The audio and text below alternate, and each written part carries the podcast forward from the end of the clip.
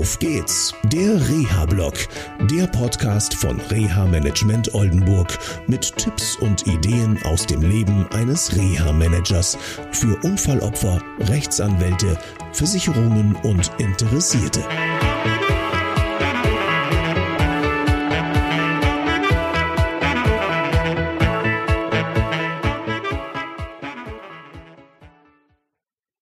Hallo und herzlich willkommen zu einer neuen Sendung von Auf geht's der Reha-Blog.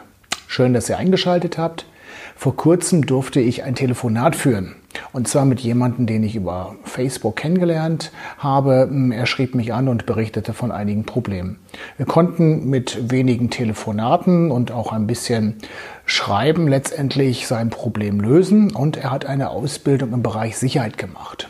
Und das Tollste war, dass er mir jetzt vor kurzem erzählte, ich muss am Weihnachten arbeiten. Und das ist so schön. Ich freue mich darüber. Das ist für mich das größte Geschenk, endlich wieder unabhängig zu sein, mein eigenes Geld ja, zu verdienen und auch ja, für die Familie sorgen zu können. Eine Sichtweise.